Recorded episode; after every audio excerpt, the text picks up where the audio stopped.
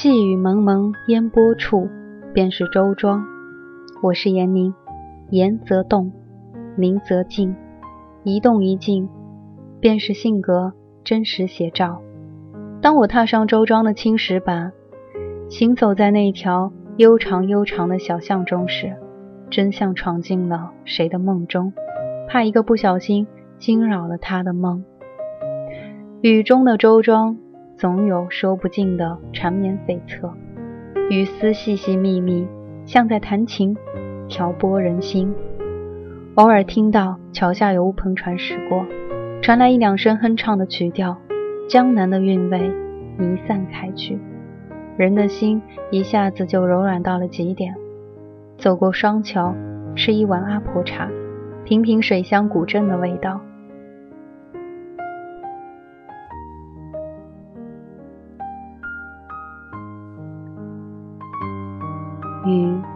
还在下，是想留下你我，再细细感受一次中国第一水乡周庄的宁静之美。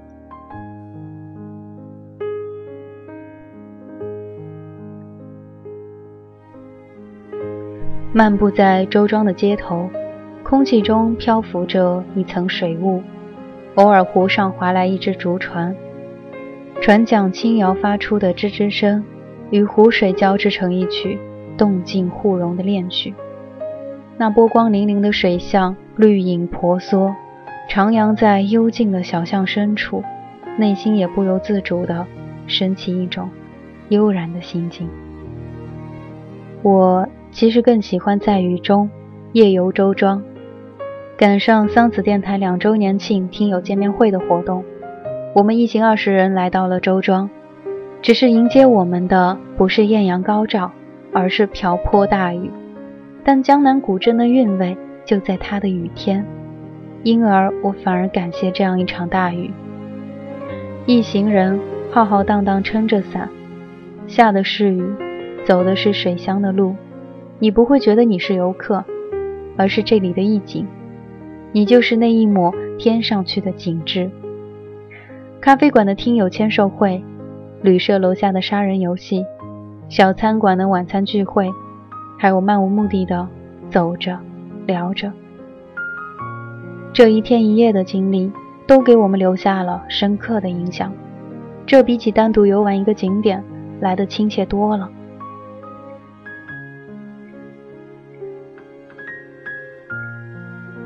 从今以后，我们想起周庄，会想起一段温暖的回忆。会想起那些人曾经陪我们一起走过的那段路，想起当时说过的话，脸上浮现的笑容，都会被一一想起，还会想再来一次故地重游。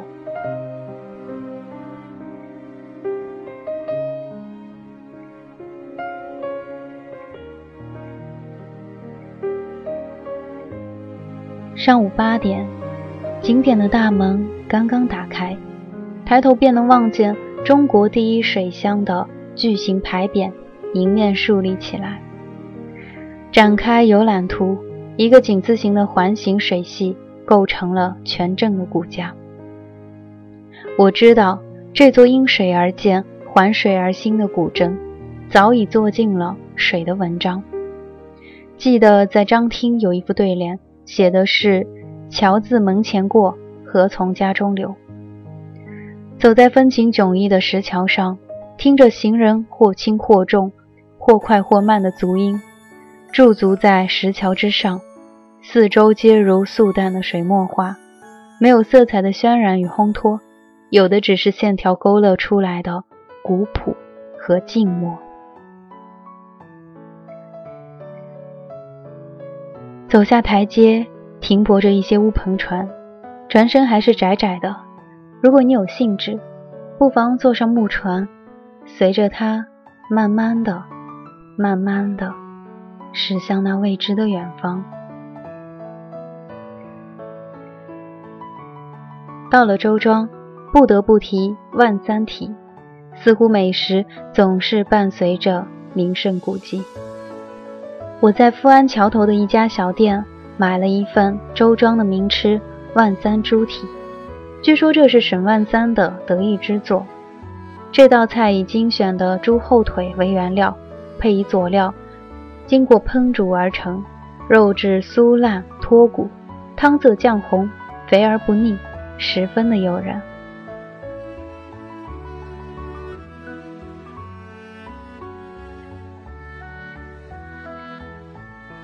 环顾四周，身边有太多太多的游人，他们或冒着酷暑严寒，或跋涉千万里来此参观，踏着前朝无数人踏过的清旧石板，摸着历经数百年斑驳的老墙，穿过一个个充满周庄人智慧的手工坊，品尝着甜而不腻的糕点，看艺人手下的那些栩栩如生的人物、动物剪纸。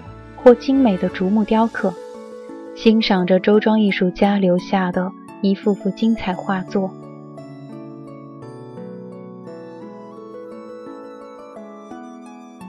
走得累了，依着水廊静静站着，看着操着各色口音的游人从面前走过，时间就在细碎的雨点中缓缓流逝。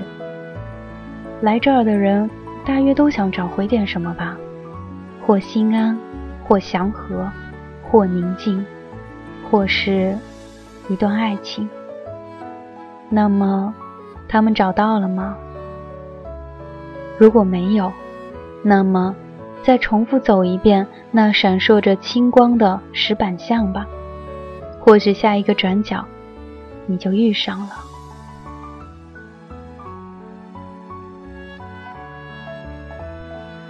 环水而居，九百多年过去了。无论历史的风云如何变幻，战争的烟云如何蔓延，它依旧这样静静地流淌着，供沿河居住的人们洗衣、淘米、泛舟通行，陪伴着一代又一代的人起居劳作、生老病死。岁月沧桑，在这里留下了无穷的斑斑印痕。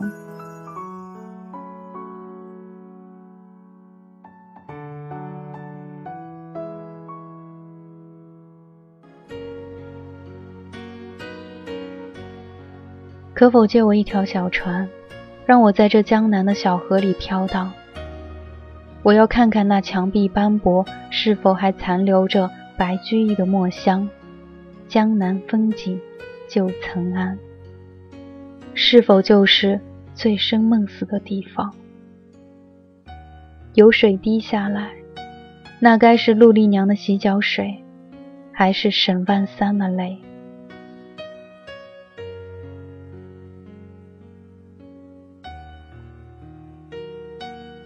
有一种生活叫周庄，我很喜欢。你呢？感谢您收听本期的节目，我是闫宁，再会。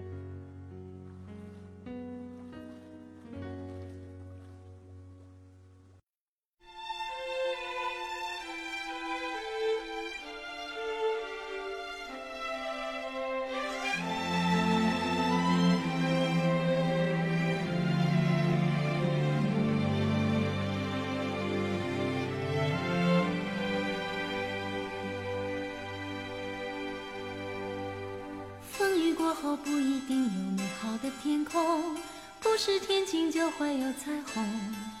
所以你一脸无辜，不代表你懵懂。不是所有感情都会有始有终，孤独尽头不一定惶恐。可生命总免不了最初的一阵痛。的眼睛。